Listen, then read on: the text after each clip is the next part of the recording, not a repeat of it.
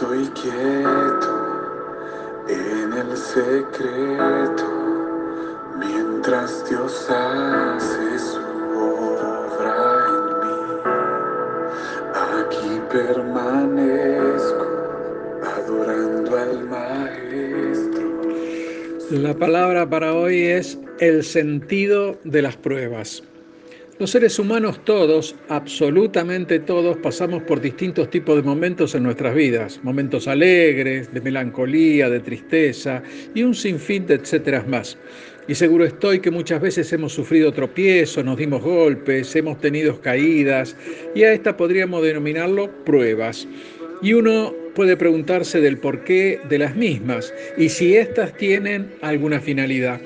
Bien, Vamos a analizar esto desde el punto de vista cristiano. Veamos lo que nos dice Primera de Pedro 5:10. El apóstol nos dice, mas el Dios de toda gracia que nos llamó a su gloria eterna en Jesucristo, después que hayáis padecido un poco de tiempo, Él mismo os perfeccione, afirme, fortalezca y establezca.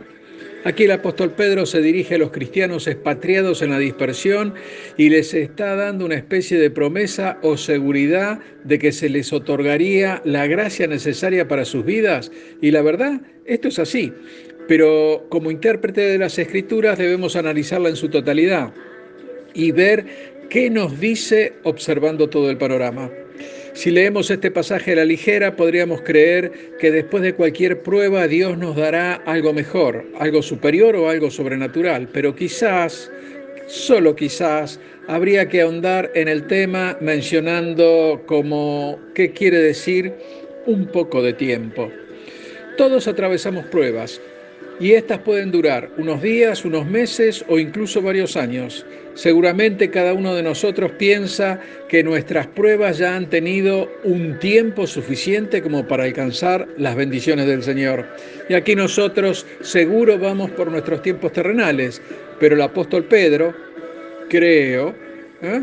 creo, no se está refiriendo al tiempo aquí en la tierra, sino más bien se refiere al tiempo en que dejamos de estar aquí y vayamos a la presencia de Dios.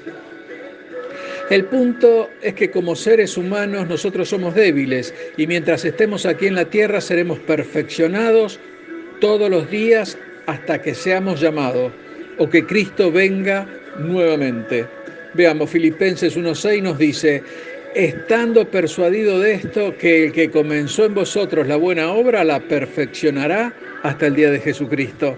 Está claro que el Señor trabajará en nosotros todos los días hasta el último que pasemos aquí, en este planeta.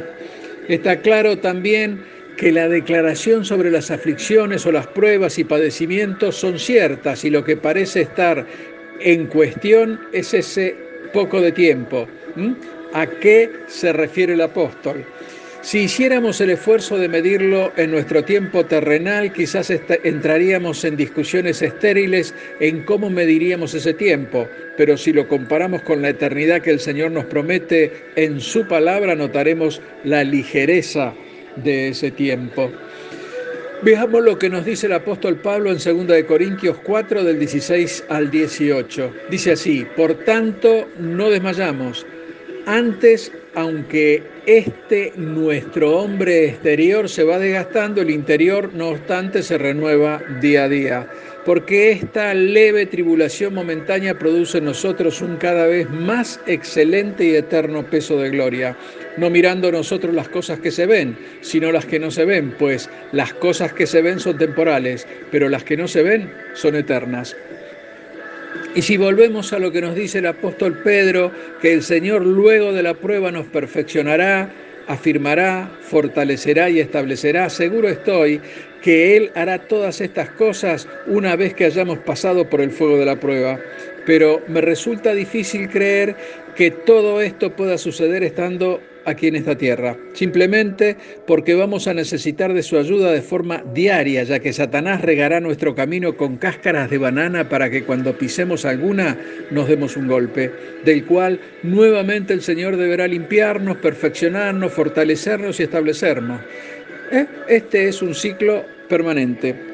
Nosotros sabemos que la tendencia de la aflicción es para ir perfeccionándonos y que el Señor nos fortalece para soportar todo lo malo que pueda venir en nuestra vida. Y además nos afirma sobre Él, que es la roca firme. Veamos lo que le sucedió al sacerdote Josué, no al Josué sucesor de Moisés. ¿eh? Esto está en Zacarías 3, 1 al 3, ¿eh? y dice así, me mostró al sumo sacerdote Josué y dijo sobre él, ¿no es este un tizón arrebatado del incendio? Y Josué estaba vestido de vestiduras viles y estaba delante del ángel y habló el ángel y mandó a los que estaban delante de él diciendo, quitadle esas vestiduras viles. Y él le dijo, mira que he quitado de ti tu pecado y te he hecho vestir de ropas de gala. Evidentemente el sacerdote Josué estaba pasando por una prueba importante. El no es este un tizón arrebatado del incendio, lo demuestra. Y también podemos apreciar que el sacerdote tenía vestiduras viles, ¿eh? equivalentes a haber errado los caminos del Señor. Y podremos preguntarnos, ¿pero, pero un sacerdote? Y la respuesta es, ¿por qué no? Era un hombre igual que vos y que yo con las mismas posibilidades de equivocarse que cualquier ser humano, y el Señor lavó su pecado y lo vistió con ropas de gala. Por eso te digo, hermano, que no importa el calibre de la tormenta por la que estés pasando, más tarde o más temprano llegará la calma y en algún momento el sol volverá a salir, pero también debemos saber que la verdadera calma vendrá definitivamente cuando lleguemos a la casa de nuestro Padre. Debes saber que el Señor una y otra vez nos muestra que nuestra meta es estar a su lado y una y otra vez nos recuerda que Él nos ama y también tiene un cuidado especial para con nosotros. También debes saber, hermano, que las pruebas tienen un propósito y este es acercarte más y más a Él. Aunque pueda suceder que alguna dificultad por la que puedas pasar te rompa el corazón aquí y ahora, pero también debes tener la certeza que Dios, después de un tiempo, arreglará todo y que todo mal sobre tu vida acabará y que estaremos con Él y Él nos hará fuertes, firmes y estables, por supuesto, a su tiempo, a su manera y en sus términos. Nosotros hoy solo debemos confiar en Él y depender de Él y trabajar para Él. Dios te bendice. Amén.